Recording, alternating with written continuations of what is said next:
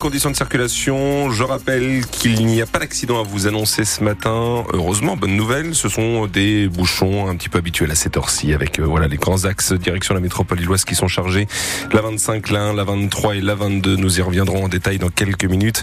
Après euh, l'actualité avec vous Hélène Fromanti et la météo, nous en parlions un peu d'éclaircies, mais surtout nuages et euh, pluie attendue cet après-midi. Oui, un ciel assez nuageux nous dit Météo France pour cet après-midi. Il pourrait y avoir des averses d'abord sur la côte et ensuite euh, sur le reste de la région. Les températures sont comprises ce matin entre 4 et 8 degrés.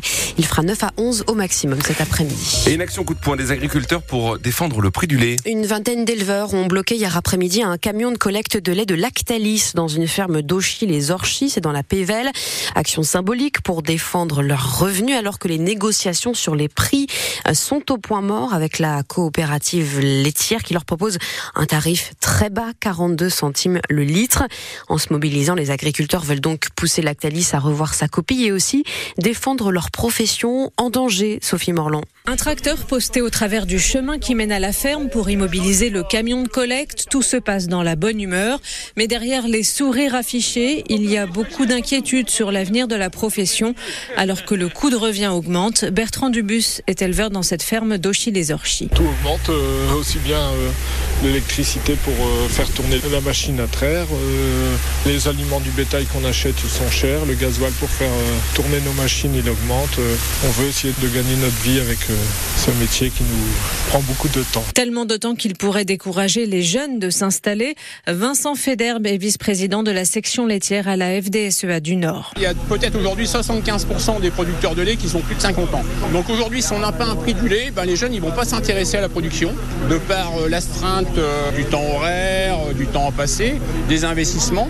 S'il n'y a pas de renouvellement, des jeunes qui s'installent, ben on ira chercher son lait peut-être en Nouvelle-Zélande. C'est ça qui est primordial. Ces éleveurs demandent le respect de la loi Egalim qui vise à leur accorder une juste rémunération pour pouvoir vivre de leur travail, mais aussi prendre un peu de temps libre, comme c'est le cas dans n'importe quelle autre profession. Le reportage de Sophie Morland à Auchy, les Orchies, retrouvé sur francebleu.fr. Le Parlement a finalement donné son feu vert au projet de loi immigration. Le texte de la commission mixte paritaire, fortement remanié et bien plus restrictif que le projet initial du gouvernement, a été approuvé hier soir par le Sénat d'abord, puis par l'Assemblée nationale avec trois 349 euh, députés pour, 186 contre. Texte soutenu en dernière minute par le Rassemblement national. Marine Le Pen se félicite donc d'une victoire idéologique.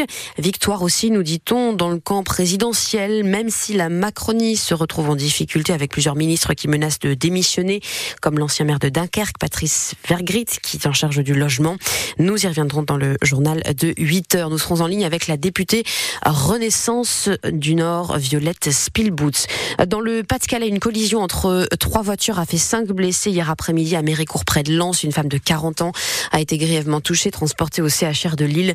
Les quatre autres personnes impliquées sont plus légèrement touchées. Nous vous en parlions dès lundi sur France Bleu Nord. Cet étudiant de l'université de Lille d'origine espagnole dont on est sans nouvelles depuis cinq jours maintenant, eh bien la justice se saisit du dossier. Le parquet de Lille a ouvert une enquête pour disparition inquiétante. Selon les premiers éléments, le jeune homme de 20 ans aurait pu prendre un bus en direction des Pays-Bas.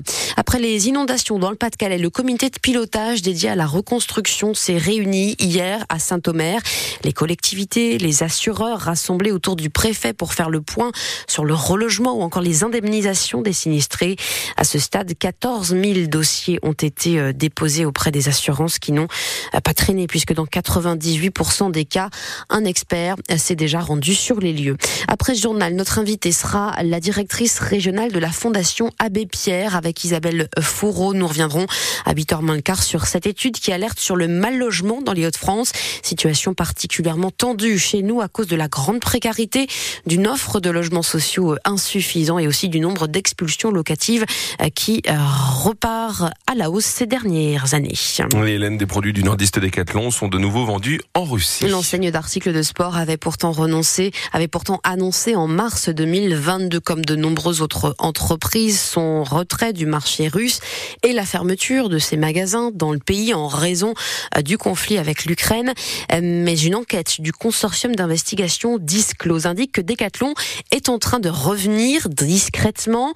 La marque nordiste a en fait mis en place une chaîne pour fournir ses produits au repreneur de ces magasins russes, Sylvain Tronchet. Decathlon n'avait pas quitté la Russie pour des raisons éthiques ou en raison du risque réputationnel, comme Ikea, Uniqlo ou H&M par exemple. L'enseigne française s'était résolue à jeter l'éponge parce qu'il devenait trop compliqué d'approvisionner ses magasins avec ces marques, la logistique étant trop perturbée. Manifestement, L'enseigne a donc réussi à régler une partie de ses problèmes et a choisi de s'associer avec un partenaire russe qui possède désormais ses magasins.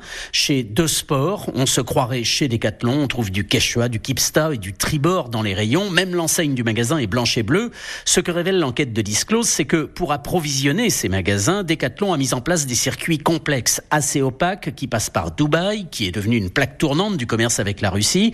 Ce que montre aussi cette opération, qui n'a pas pu se faire sans le feu vert du Kremlin, c'est que le groupe Mullier semble prêt à collaborer pleinement avec les autorités de Moscou et que cela fonctionne, contrairement à Danone, par exemple, qui a vu ses actifs saisis en Russie alors que le groupe laitier français était sur le point de trouver un repreneur pour ses usines. Les précisions de Sylvain Tronchet depuis Moscou. Plus qu'un match et ce sera la trêve. Les footballeurs de Lille et de Lens disputent ce soir la 17e journée de Ligue 1, donc la dernière avant la fin de l'année. Le LOSC, quatrième du classement, joue à Strasbourg. Lens, qui est septième, sera à Nice. Deux rencontres à vivre dès 20h avec nous sur France Bleu Nord avec Sylvain Charlet, Bastien Ducrot et Aurélien Gasser. Coup d'envoi à 21h.